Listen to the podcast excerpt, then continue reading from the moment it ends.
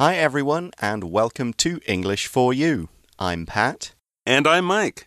So, today we're talking a bit about time zones. Uh, do you often have to pay attention to different time zones? Oh my gosh, do I ever? Well, of course, in uh, in Europe and in in North America, we have daylight savings time, right? There's a mm -hmm. one hour difference between the time during the summer and the time in the fall and the winter. So yeah, when I call home, I always have to think, oh, is it 15 hours or 16 hours? Is it 12 hours or I think 13 hours? Yeah, I do have to think about it, and I do get it confused, but luckily with smartphones, you just look on the world clock mm. and it tells you. But yeah, it is something you have to think about, even when you're not traveling, just when you're calling places on the other side of the world. Yeah, that's it. I've got either the seven hours or the eight hours okay. for the UK, depending on summer or winter. Right. Um, when my wife was living in Canada and I was here, mm. I had the uh, Vancouver time yeah. always showing on my world clock. Um, oh, that's good. Yeah.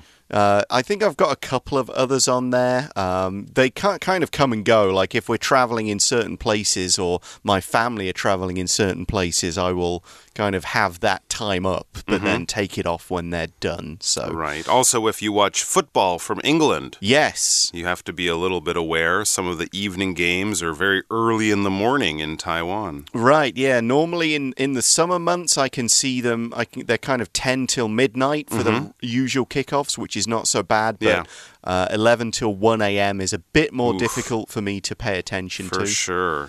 Um, but the cricket starts at six o'clock in the evening, so that's a good time. Oh, that's get nice. home from work, turn on the radio, and listen to some English cricket in the summer if I wish to. That's true. It would be lunchtime in the early, late morning in the UK. Yeah. So, where in the world doesn't time exist? Let's find out by reading through today's article. Reading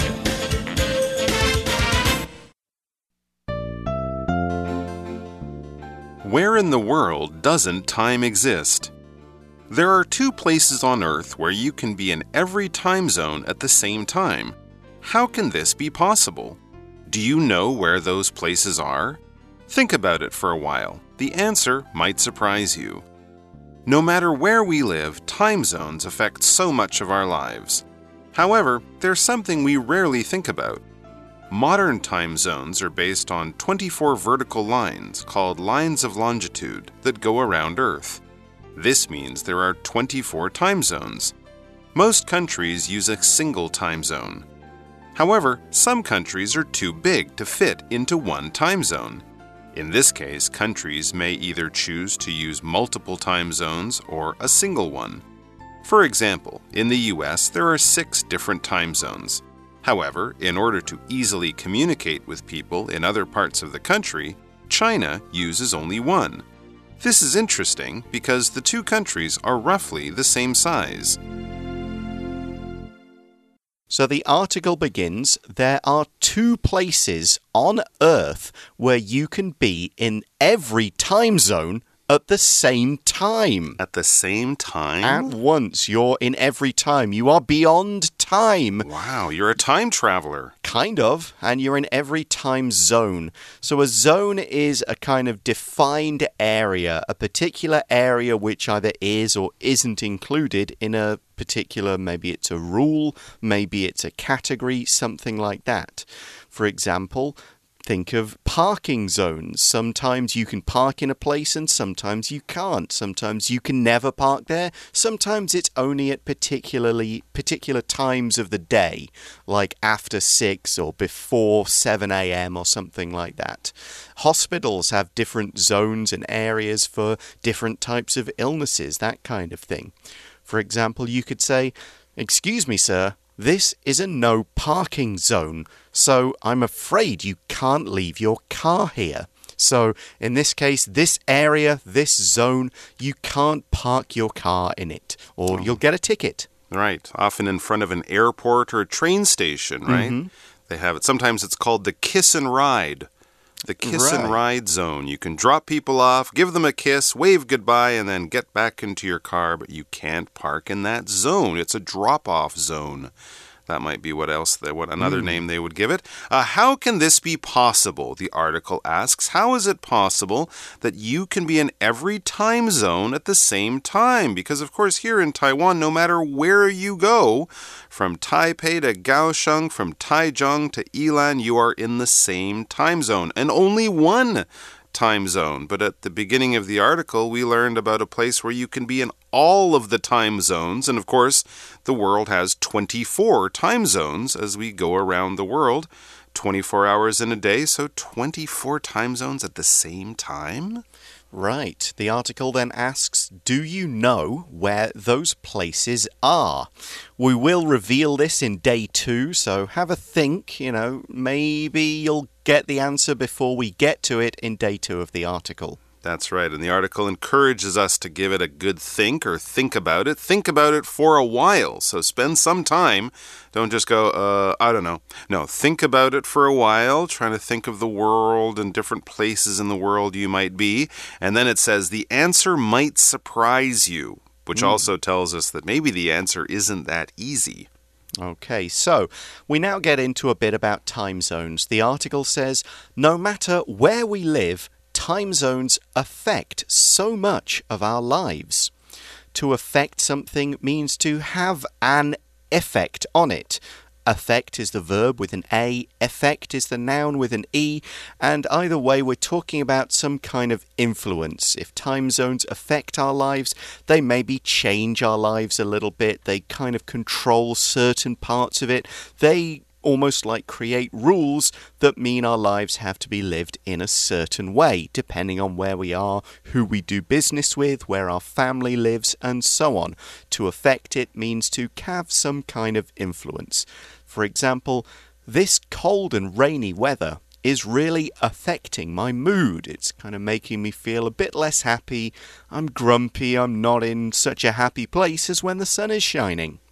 True. I find I also have no energy. It affects my physical energy as mm. well. Yeah, it causes a change on that. All right, back to the article. However, or but, there's something we rarely think about. That's right. They do affect so much of our lives, but, however, we rarely think about them. How much time in your day do you spend thinking about time zones in particular? Unless you're an airline pilot or something like that who's often traveling between time zones, probably not very much. You think about them quite rarely, and that's what this adverb means not very much at all, or not very often at all. This is the adverb we use for things that we do, actions that we take really only once in a while. You would say, I do that rarely. For example, Winston. Winston has a very small kitchen at home, so he rarely cooks. He has a tiny little kitchen. It's difficult for him to even boil a pot of water to make noodles, so he rarely cooks at home. He usually or often buys his food outside in a night market or a store or something like that. So let's look at time zones. We see that modern time zones are based on 24 vertical lines called lines of longitude that go around Earth. So, this is modern time zones. In the past, we would have counted things and time in slightly different ways. But whatever we use, they're based on these 24 vertical lines. If something is based on something, then this identifies the facts, the details, the ideas, whatever that's used to create the concept. So, the concept comes first, and this is based on these ideas. These ideas are what give us the sort of rules, give us the ideas, the facts maybe we've observed or ideas we've created that kind of set things out and explain the way things are. And in this case, we're basing the time on this set of lines that go all around Earth. That's right. And these lines, you can see them on a map or something like that. They are vertical lines. Vertical means going up and down, not side to side, but up and down. So, for example, an elevator is a machine that moves you vertically. We could also use that as an adverb vertically or in a vertical fashion, up and down inside a building to go from the lower floors to the higher floors. If we're going across from side to side, left to right, that would be horizontal, H O R I Z O N T A L. So vertical, up and down, horizontal, side to side. And we call these lines the lines of longitude, and they go vertically, so up and down, the adverb form, around the Earth, from the North Pole to the South Pole. Oh, um, I'll mention those again later. Bit of a clue there. And the, there are lines that go horizontally. They're called the lines of latitude. I guess they're more important for thinking about climate and temperature. Hmm. That's right, the east to west lines. All right, this means there are 24 time zones, as we mentioned earlier. Yeah, again, on a map. These aren't lines, of course, you'll see on the Earth itself. You'll only see them on maps and things like that. But if you look at a map of the time zones, or many maps, in fact, they will have these lines of longitude or longitude, as some people pronounce it. Mm -hmm. um, and there are 24 of them going right around the world. Now, most countries, you know, Taiwan, the UK, both examples, most countries use a single time zone. So, single just means one in number. There is only one of this particular thing. So, if you say, you know, how many pets have you got? Oh, just a single cat. I've only got one cat. You could also say, I'm single. I'm not dating anyone. I'm not in a relationship. I'm just on my own. I'm one person. I have a single brother. I only have one brother. Here's an example. I think it's going to be a hot day. There isn't a single cloud in the sky. Not one. So most countries have this one time zone and go, that's the time everywhere in the country, no matter where you are, East Coast or West Coast, it's the same time.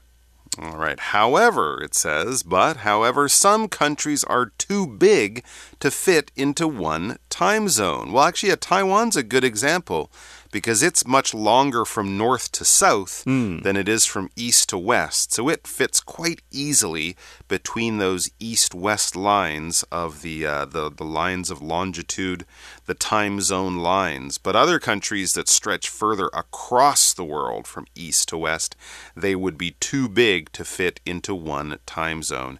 If we use this phrasal verb to fit into something, we basically means it is the right size or shape to go into some kind of space or area. If you're packing a bag for a holiday, probably leave your bicycle at home because your bicycle is too big to fit into your suitcase or your bag. So if something fits into something, it is the right shape, the right size, or it's even smaller than the space you're trying to get into. If it's too big to fit into something, well, you're going to have to make some difficult decisions or maybe just leave it behind.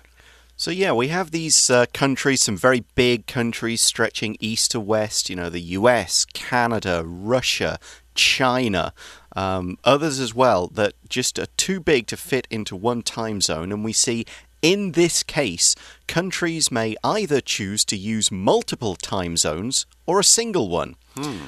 The transitional phrase in this case means if the circumstances we just mentioned are true, and then the rest of the clause is the consequence or the result of this being true. So, in this case, in the case of the countries being too big, then the result is they'll either choose to stick with one or they'll split the country up into multiple ones. That kind of thing. So, what do we mean by multiple? Multiple, more than one. That's huh. basically what it means. When you multiply numbers, you're doing like 2 times 2, 5 times 5.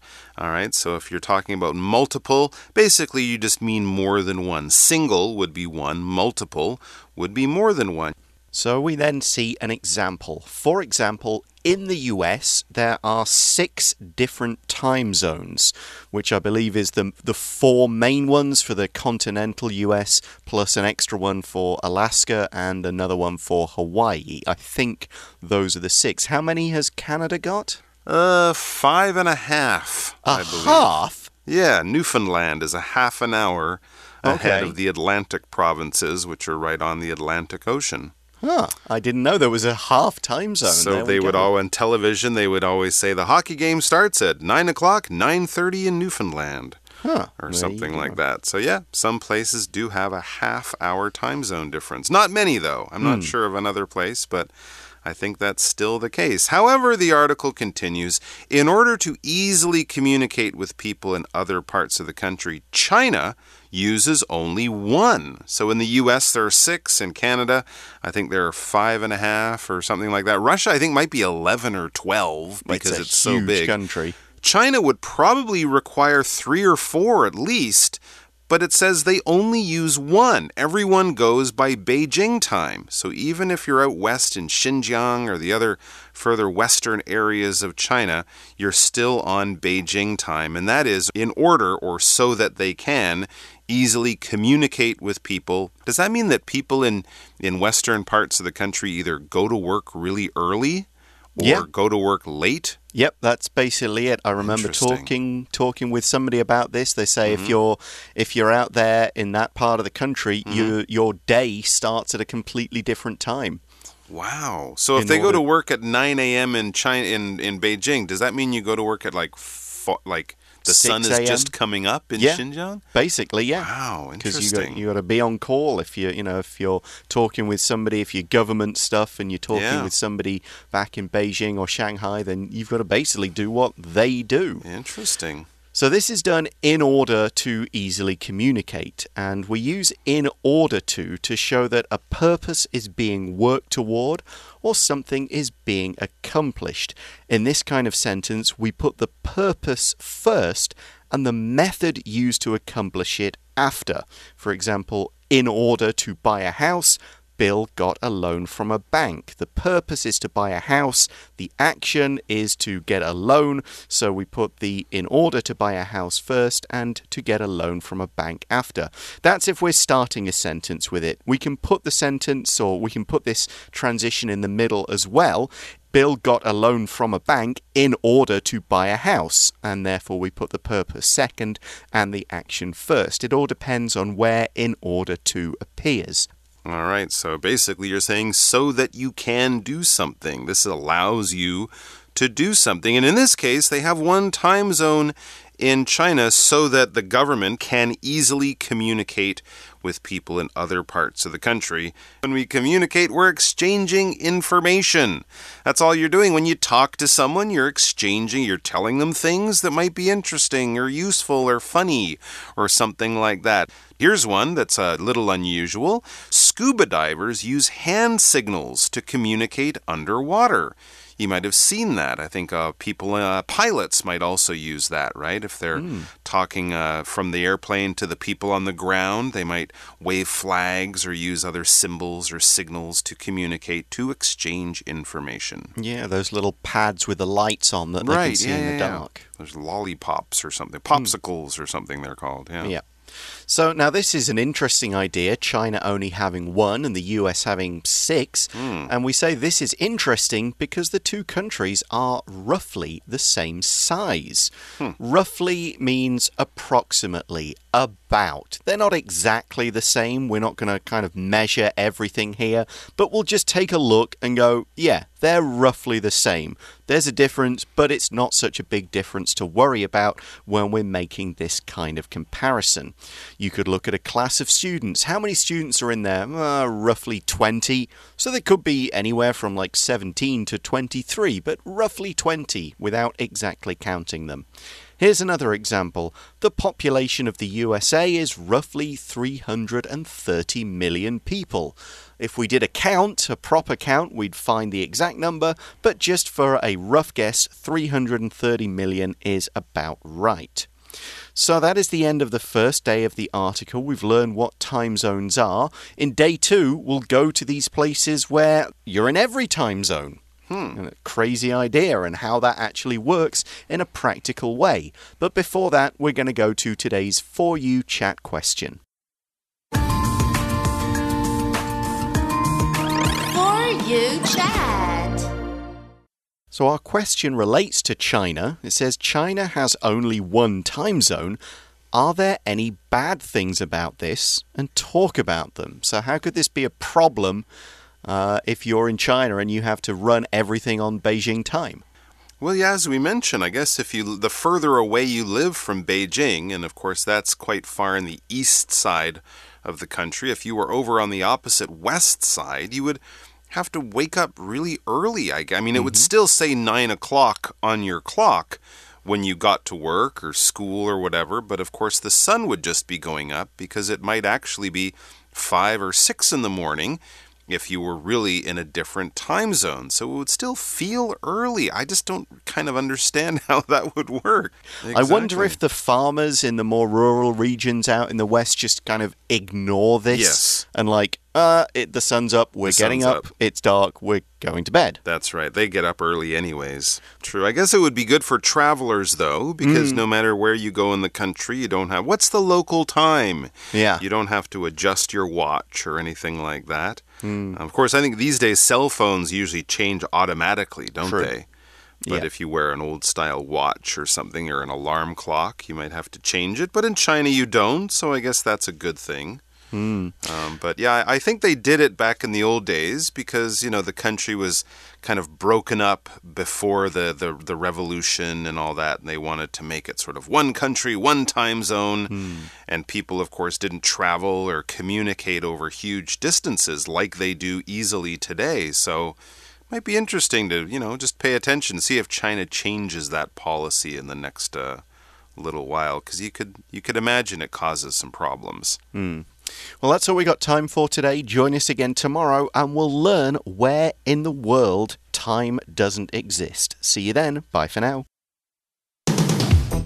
Vocabulary Review Zone. Some stores have special zones for new items so that customers will easily see them.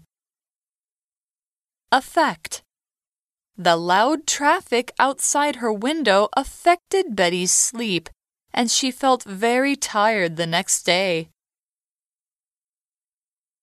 Rarely. Gina rarely cooks at home. She prefers to go out to eat. Single. There isn't even a single tree left on that hill. They have all been cut down. Communicate. We usually communicate with our other office in Taichung by phone. Roughly. I think roughly 20 people are coming on the class trip, but I'll check the exact number. 智慧小补帖。 Vertical. Longitude. Multiple.